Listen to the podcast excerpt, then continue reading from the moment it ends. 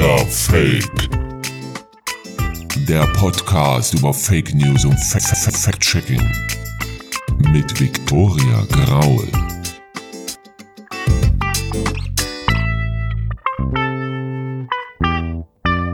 Hallo ihr Püppis und Poppos. Willkommen zu Digger Fake, dem etwas anderen Aufklärungspodcast mit den magischen F-Wörtern Fake News und Fact-Checking. Am Mikro sitzt, zurück aus der Versenkung des Analogen, Viktoria Graul.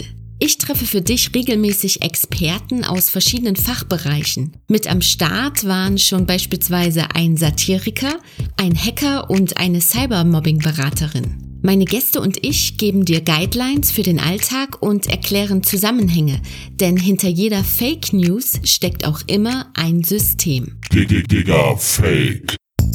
Eigentlich, ja, eigentlich hatte ich lediglich vor, eine kurze Sommerpause zu machen.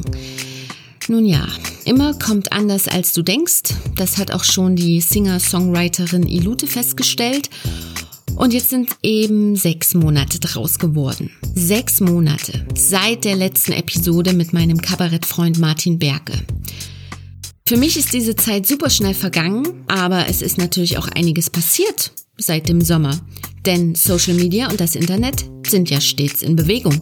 Twitter und Facebook zum Beispiel, die haben ein Faktencheck-Label auf ihren Plattformen eingeführt und auch wenn sich jetzt darüber streiten lässt, wie nachhaltig so ein Labeling tatsächlich ist, können wir doch festhalten, dass es gut ist, dass Twitter und Facebook endlich auch einen Beitrag zur Aufklärung von Desinformation leisten. Was ist noch so passiert? Na, Trump natürlich. Trump hat die US-Präsidentschaftswahl verloren und somit wird dem bisher wohl einflussreichsten Spreader von Fake News endlich die Plattform entzogen. Ja, Genial fand ich auch die Klatsche vom Online-Satire-Magazin Der Postillon mit der Behauptung, Verschwörungsideologe Attila Hildmann werde in Wirklichkeit von Bundeskanzlerin Angela Merkel bezahlt. Daraufhin kassierte Hildmann einen Shitstorm von seinen Anhängern, die teilweise dachten, die Nachricht stimmt. Digga, Fake. Sechs Monate ohne Digger Fake. Ich hoffe, du hast mich ein wenig vermisst, denn in all dieser Zeit habe ich mich natürlich gefragt, was ich dir zukünftig noch so alles Gutes tun kann. Vielleicht flimmert da selbst was im Visier deiner Checkerbrille, dann schreib mir doch einfach mal eine Mail oder eine Nachricht über Instagram. Meine Checkerbrille wäre übrigens vorhin fast von der Nase gerutscht.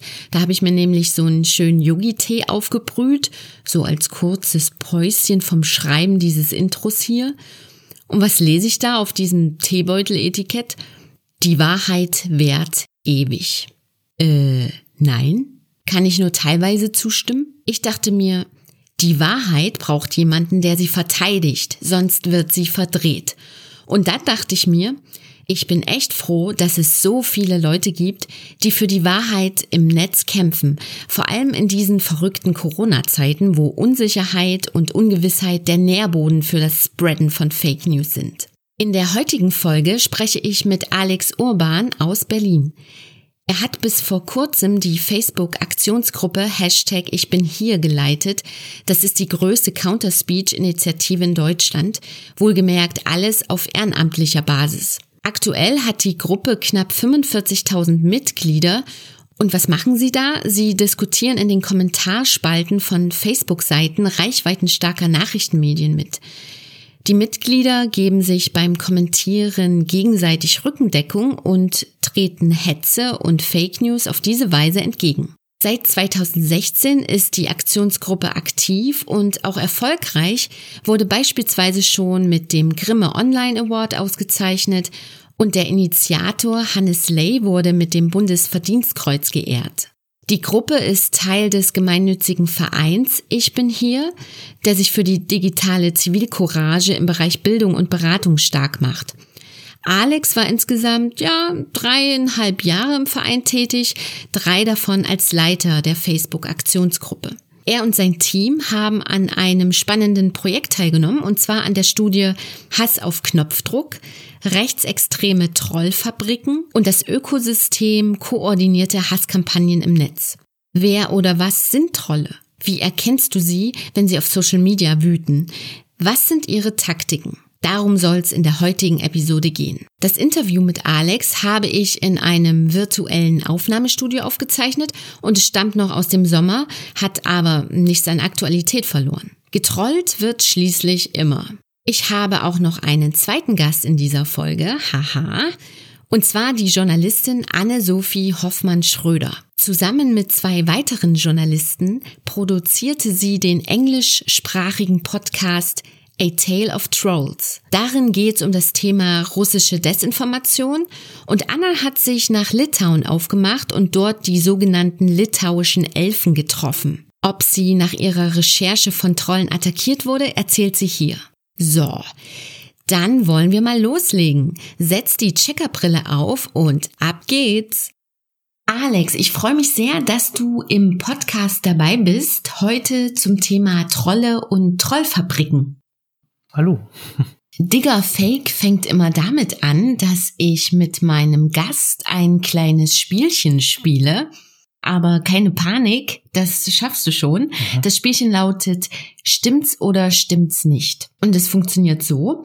Du bekommst eine journalistische Meldung von mir und wirst sie kurz bewerten und einschätzen, ob sie wahr oder falsch ist. Ja. Da wir uns hier allerdings in einem virtuellen Raum befinden und ich dir das einfach nicht so rüberreichen kann, dachte ich mir, haha, ich schick dir da einfach mal was per Messenger zu. Hast du dein Handy in Griffnähe? Mhm. Sehr schön. Pass auf. So. Jetzt habe ich sie abgeschickt das, was du da erhalten hast, ist ein Screenshot und ich würde dich bitten, dass du die Nachricht einmal vorliest. Meinst du die Überschrift der, des Artikels oder den, den Teaser? Ähm? Du kannst gerne beides vorlesen, ja. Okay, Meet the Czech Elves, a volunteer counter disinformation movement battling internet trolls, foreign propaganda and misinformation in the Czech Republic. Das ist der Teaser und die Überschrift des Artikels wäre An Army of Volunteers, äh, Volunteer Elves fights disinfo in the Czech Republic. Okay, das hat sich jetzt, ist das gleiche, ne?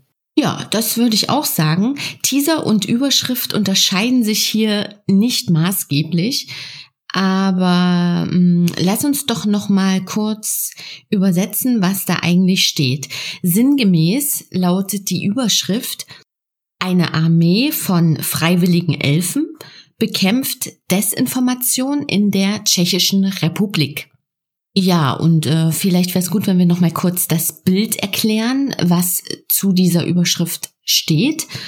Ähm, das Motiv zeigt einen Mann mit spitzen Ohren vor einem Bildschirm und er tippt da was auf die Tastatur. Das Ganze mhm. ist als Comic gezeichnet und wirkt für mich so ein bisschen wie aus Matrix, äh, da sich auch Nullen und Einsen wie ein Raster über das gesamte Bild ziehen. Ja, was meinst du jetzt, Alex? Stimmt die Nachricht oder stimmt sie nicht?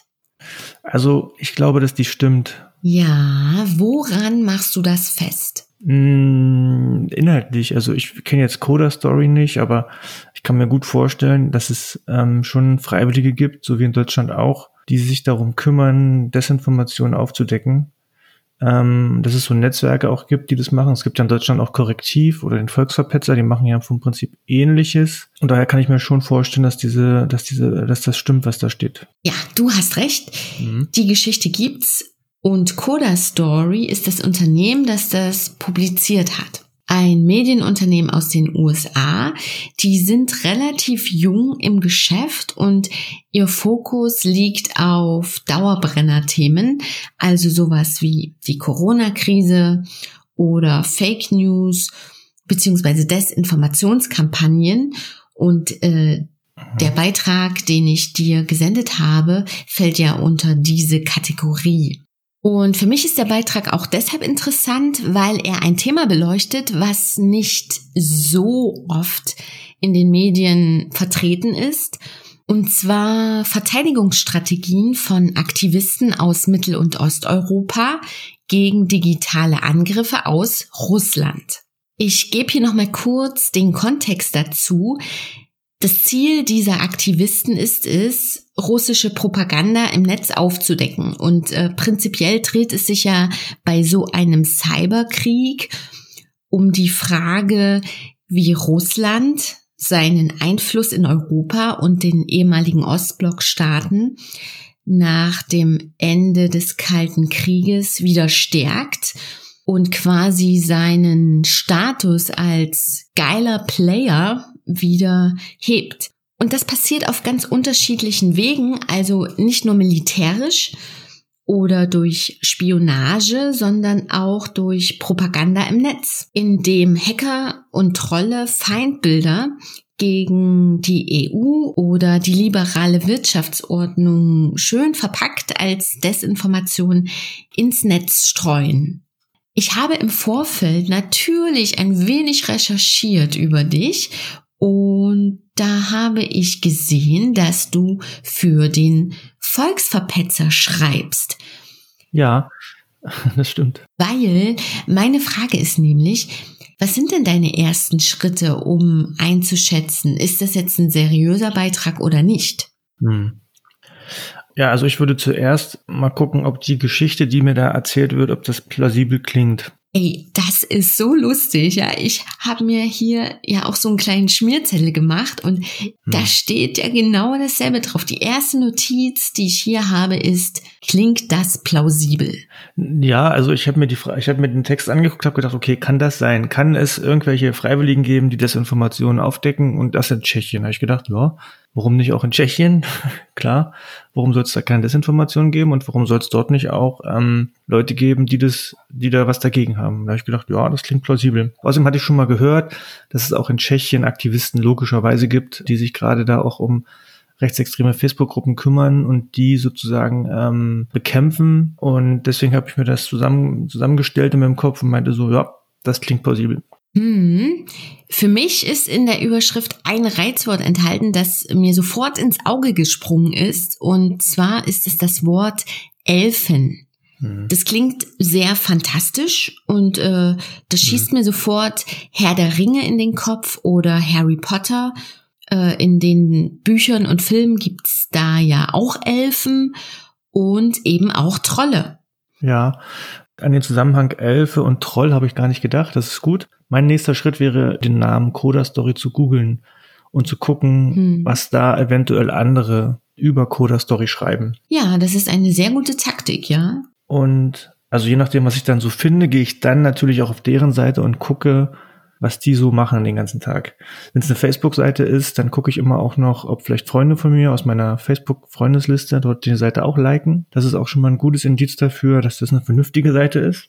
Oder eine, ja, seriöse Seite, na seriös, mh, aber zumindest eine vernünftige Seite, die sich mit guten Inhalten beschäftigt, weil ich davon ausgehe, dass meine Freunde in der Freundesliste sich auch mit guten Inhalten ähm, auseinandersetzen. Wenn es da auch Überschneidungen gibt, dann gehe ich mal davon aus, dass diese Seite was Vernünftiges macht und nicht irgendwie was, ähm, was wir nicht, nicht, so, nicht so gut finden. Hm, ich sehe, Alex, du kennst ein paar Kniffe von Faktencheckerinnen und Faktencheckern. Das ist sehr gut und äh, das kommt dir ja eigentlich auch für dein anderes Engagement zugute, oder? Du leitest ja die Aktionsgruppe Ich bin hier auf Facebook, bist da auch in dem gleichnamigen Verein tätig, der sich gegen Hass im Netz stark macht und du warst an einer Studie beteiligt, die da heißt Hass auf Knopfdruck. Wie kam es denn dazu, dass dein Team und du bei dieser Studie dabei wart? Hm. Also die Studie ist eigentlich mehr so ein Nebenprodukt. Abfallprodukt klingt jetzt ein bisschen fies, aber es ist eigentlich ein Nebenprodukt. Es ist eher zufällig entstanden. Wir sind ja seit Ende 2016, Anfang 2017 auf Facebook aktiv und ähm, kommentieren dort in den Kommentarspalten gegen Hassrede an. Und es gab bestimmte Themen, ähm, da haben wir gemerkt, dass erstens viel, viel, viel, viel mehr kommentiert wurde als bei anderen Themen und dass einige Kommentare schon nach wenigen Minuten sehr viele Likes hatten. Also das ging so, dass teilweise Kommentare nach ähm, boah, drei, vier Minuten schon fast 1000 Likes hatten. So, und da haben wir uns gewundert, was da los ist, wie das sein kann, wo die Leute alle herkommen und auch eben zu bestimmten Themen nur. Ne? Also es war damals Migrations- oder ja, Flüchtlingsbewegung sozusagen und ähm, was war damals noch? Seenotrettung ähm, waren so die Themen gewesen, wo so kommentiert wurde mit so vielen Likes auch. Und da haben wir uns gedacht, okay, wir gucken uns mal genauer an, warum das so ist und wer diese Liker sind und wer diese Accounts sind, die so viele Likes bekommen. Das war sozusagen die Initialzündung und die Idee dahinter, das zu untersuchen. Parallel hatte ich mal Julia Ebner kennengelernt auf einem Panel bei Facebook. Das ist eine österreichische Wissenschaftlerin und die hat ähm, damals schon uns in dem Vortrag erzählt, dass sie gerade dabei ist, das war damals aber noch geheim, dass sie damals dabei war, auf Discord diesen Reconquista Germanica, was ist das überhaupt, Initiative ähm, zu unterwandern, beziehungsweise dort mal zu beobachten, was die eigentlich so machen. So, und ähm, da ich wusste, dass sie das macht und da ich auch wusste, was die dort treiben, haben wir gedacht, okay, wir, wir setzen das mal zusammen, unsere Beobachtung und ihre Beobachtung, und haben daraus eben die Studie dann ähm, entwickelt und auch veröffentlicht. Was ist denn dein persönlicher Aha-Moment aus der Studie? Das ist nicht nur mein persönlicher Aha-Moment, Moment, sondern es ist tatsächlich für viele der Aha-Moment gewesen, dass eben nur fünf Prozent für so viel Likes zuständig sind. Wenn man das im Hinterkopf hat, dann kann man sich immer denken, okay, das ist nur eine kleine Minderheit, die hier so laut ist. Das ist tatsächlich für die meisten der größte Aha-Effekt gewesen. Alles andere, was wir da rausgefunden haben, ist ja quasi die Vorarbeit dafür, dass eben fünf Prozent so viel Alarm machen können.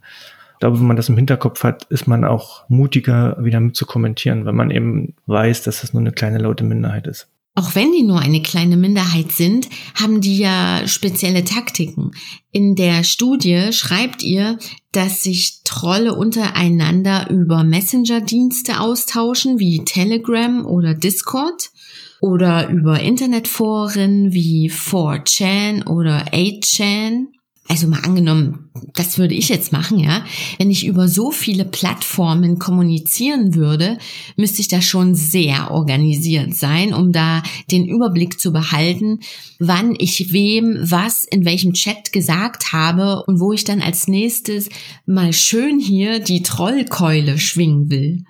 Ich glaube, der Organisationsgrad ist gar nicht mehr so, so hoch, ähm, oder so durchstrukturiert, wie das eventuell noch vor ein, zwei Jahren mit Reconquista ähm, Germanica gewesen ist, die das tatsächlich sehr militärisch, hierarchisch durchorganisiert haben.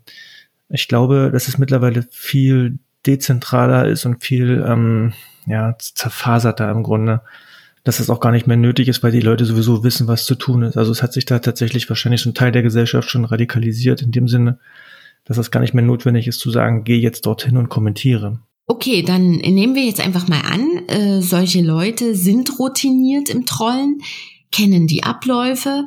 Dann äh, stellt sich mir aber die Frage, mit welcher Identität tauchen die dann auf Facebook auf? Meldet sich da beispielsweise eine Person mit vier Accounts gleichzeitig an? Also ich meine, die Leute, die tatsächlich so in der Art und Weise kommentieren, ne, mit einem, also eine Person hat drei, vier Accounts, das sind tatsächlich wirkliche, die haben in Anführungsstrichen kriminelle Trollenergie, die wollen das so. Die wollen genau so Diskussionen zerstören und ähm, irgendwie Leute einschüchtern durch Account-Präsenz, sage ich mal so. Ne? Es gibt aber auf der anderen Seite genauso gut Leute, die haben nur einen Account und können trotzdem trollen. Also die können trotzdem Leute angehen und beleidigen. Dafür brauchen sie nicht unbedingt mehrere Accounts. Das machen die einfach so aus innerer Lust, sage ich mal. Ähm, da müssen wir halt vielleicht drüber sprechen, was es so tatsächlich für Rollen gibt in so einer Kommentarspalte. Also so ein Troll an sich, es klingt ja erstmal sehr oberflächlich vielleicht auch. Also es gibt ja verschiedene, verschiedene Rollenkonstellationen als, als Kommentierender. Eine sehr gute Frage, auf die wir dann gerne noch eingehen können, Lass uns aber kurz das Thema Identitäten von Trollen auf Social Media abschließen, okay? Hm. Erzähl mal, wenn du dir die Profile von mutmaßlichen Trollen anschaust, was nehmen die für Profilbilder? Was steht in ihren Infobeschreibungen ja. haben die eine öffentliche Freundesliste und äh, wer ist da so vertreten? Kannst du da noch kurz, hm. kannst du das noch kurz erläutern? Also ich gucke mir jetzt nicht jeden an, aber ähm, es ist schon meistens so, dass so ein typischer Troll-Account, dass der nicht viel hergibt. Also der hat nicht viel Informationen in seinem, in seinem Account. Da ist ein nichtssagendes Bild drin von einer Blume oder einer Katze oder einem Hund oder eine Fahne oder was weiß ich. Aber auf jeden Fall ist es nicht sehr aussagekräftig. Der hat meistens dann auch drei, vier Freunde, wenn man überhaupt von, ne, von da rein, das sehen kann.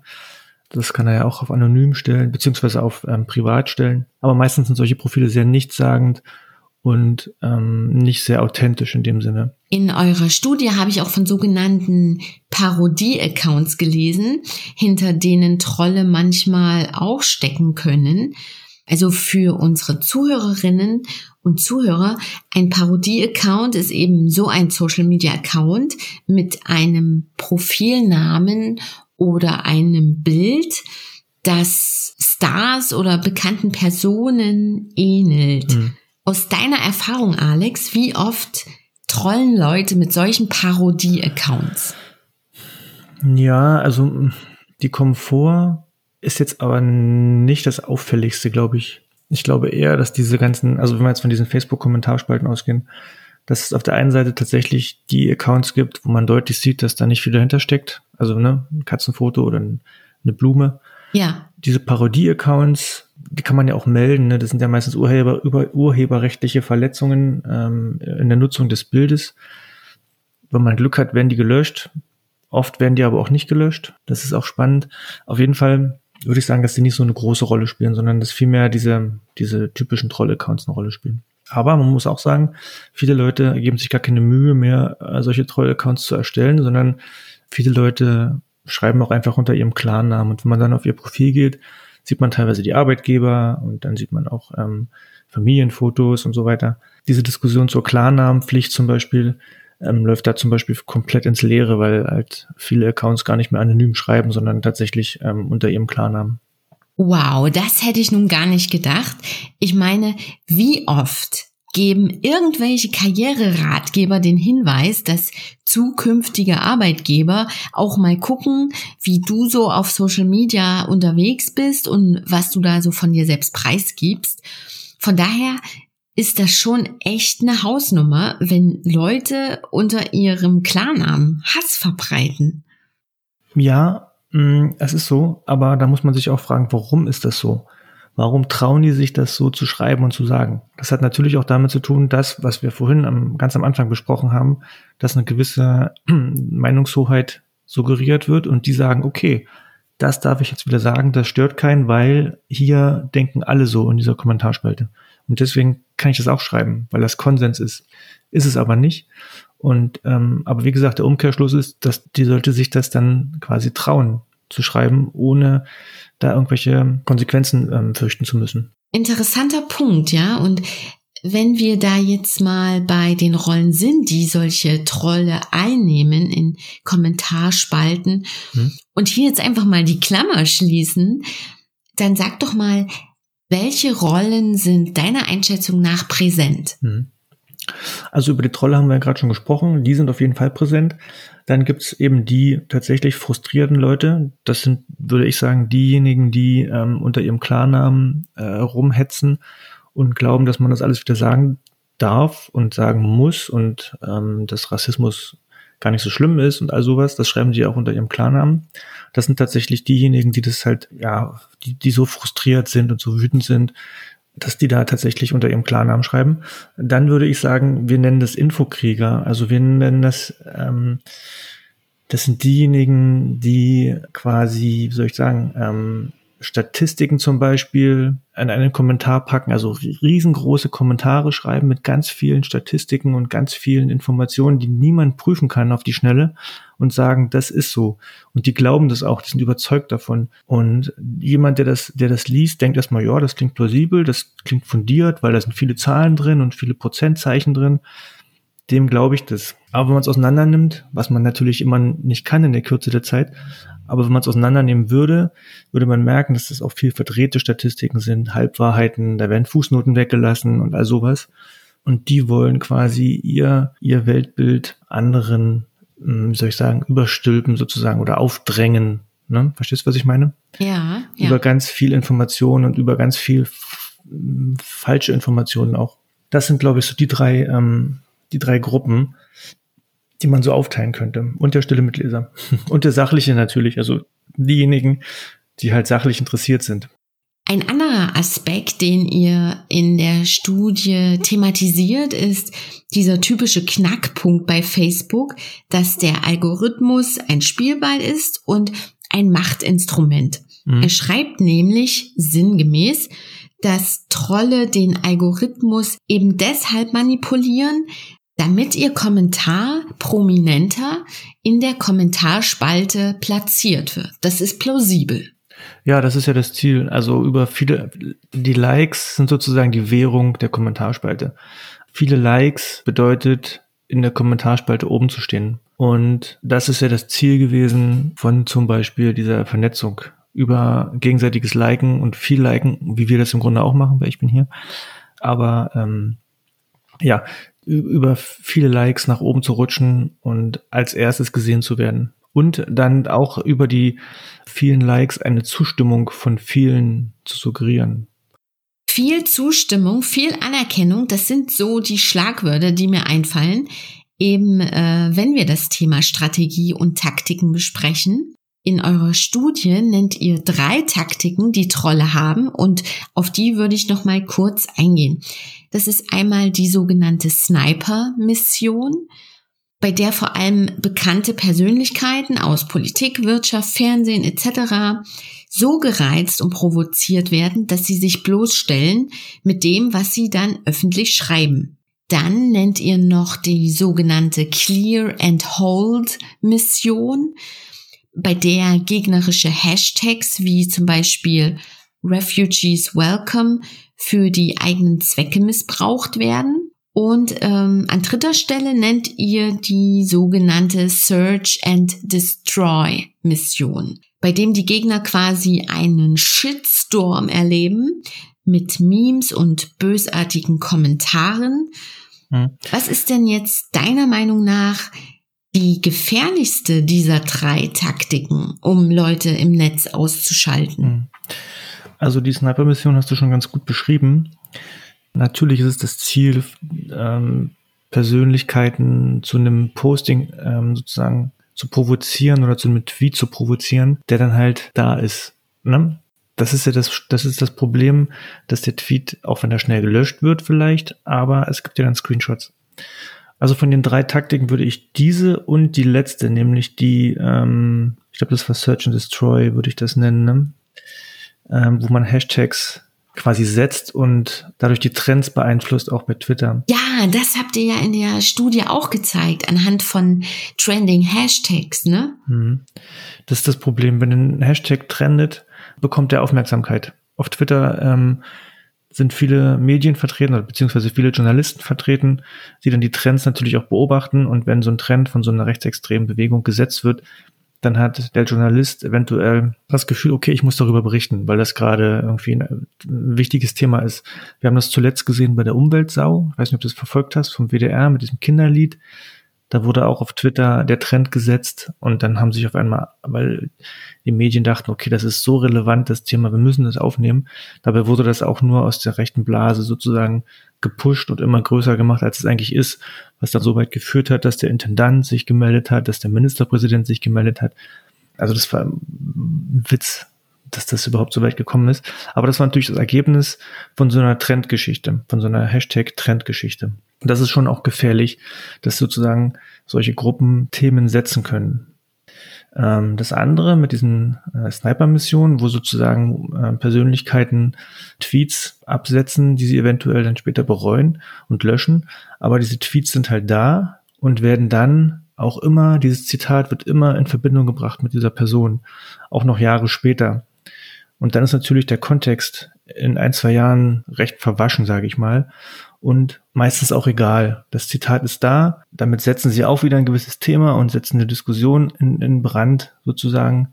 Ja, und, und das Zitat ist halt dann da und wird immer wieder mit der, mit der Person in, in Verbindung gebracht. Das ist natürlich auch ganz bewusst, dass das Zitat provoziert wird. Ich würde das Thema Techniken und Taktiken von Trollen jetzt gerne abschließen und für die vielleicht zweite Überraschung nach dem Stimmt's oder Stimmt's nicht Spielchen sorgen.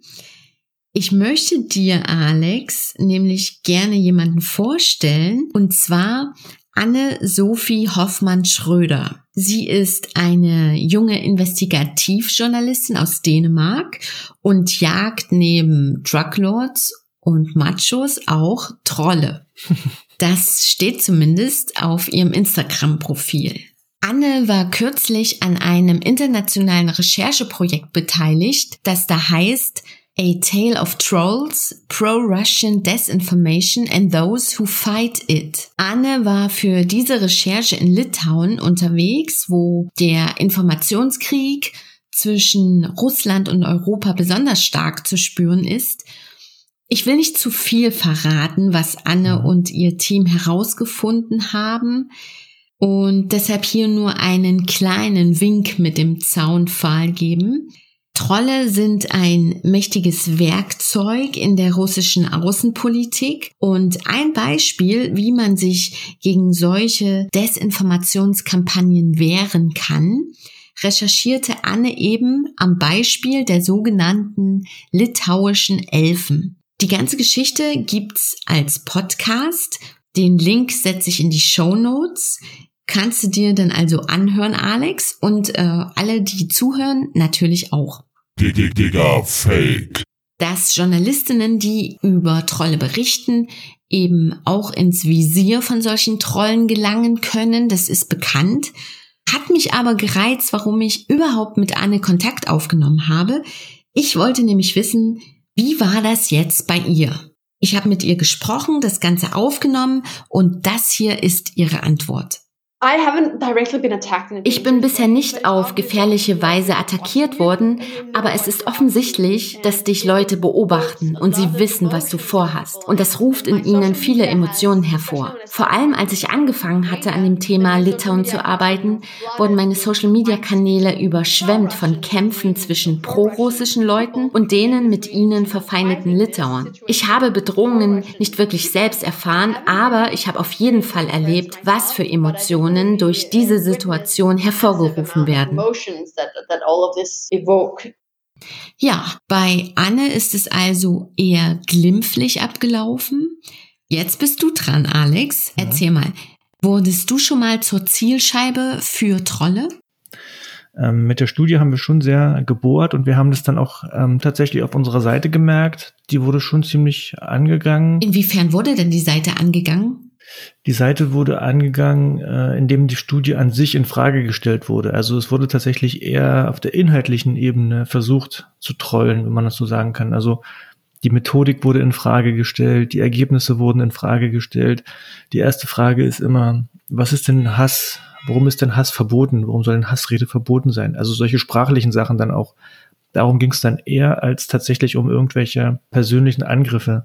Also sie wollten vom Prinzip unser Ergebnis inhaltlich in Frage stellen und ja, quasi delegitim, deli, mein Gott, weißt du, was ich meine? Delegitimieren. Und ähm, ja, das war so das, das war so die Haupt, die Hauptmotivation ähm, damals. Und das kostet natürlich auch Energie und muss man immer wieder erklären. Und also wir haben die Methodik auch vor, im Vorfeld überprüfen lassen. Insofern können wir uns da auch nichts vorwerfen lassen. Ähm, aber die versuchen es halt dann auch immer wieder auf diese Ebene, um sozusagen auch dem Mitleser zu zeigen, ah, okay, vielleicht ist die Methode einfach gar nicht so gut gewesen und vielleicht haben die gar nicht recht. Wie gesagt, ähm, tatsächlich, als wir das veröffentlicht haben auf unserer Facebook-Seite gemerkt, dass da kamen tatsächlich ein paar Trolle. Das ging aber mehr gegen uns als Verein, nicht gegen uns oder gegen mich persönlich oder gegen Philipp, der mitgeschrieben hat, persönlich. Das kann man von Julia Ebner nicht sagen. Die wurde tatsächlich, ist da mehr in der Zielscheibe und fühlte sich da teilweise auch bedroht. Ähm, und sie war dann quasi auch Thema in, auf diesen Discord-Servern, ne, mit, mit Fotos und mit, gibt es ja verschiedene Möglichkeiten, was man da so machen kann, versucht sozusagen die Adressen auch rauszufinden und so weiter. Aber das ist bei uns oder bei mir persönlich nicht gewesen. Aber wie gesagt, liegt doch daran, dass wir, dass unser Kernthema ein anderes ist eigentlich, ne? Unser Kernthema ist jetzt nicht konkrete Personen des Rechtsextremismus oder konkrete Bewegungen des Rechtsextremismus zu bekämpfen. Das machen wir nicht. Ähm, wir sind da sozusagen auf einer anderen Ebene unterwegs und versuchen halt auf der Bildungsebene, wenn man fast, kann man fast sagen, was zu tun, indem wir sagen, okay, wir wollen äh, versuchen, ähm, Medienkompetenz zu vermitteln und zu sachlichen Kommentaren zu motivieren. Ja, okay. Ich äh, würde zum letzten Punkt kommen und mhm. zwar geht es darum, wie man Trolle am besten bekämpfen kann. Und da möchte ich auch noch mal gerne Anne einblenden, die sich da ihr ganz eigenes Bild gemacht hat. Ich spiele es einfach mal ab.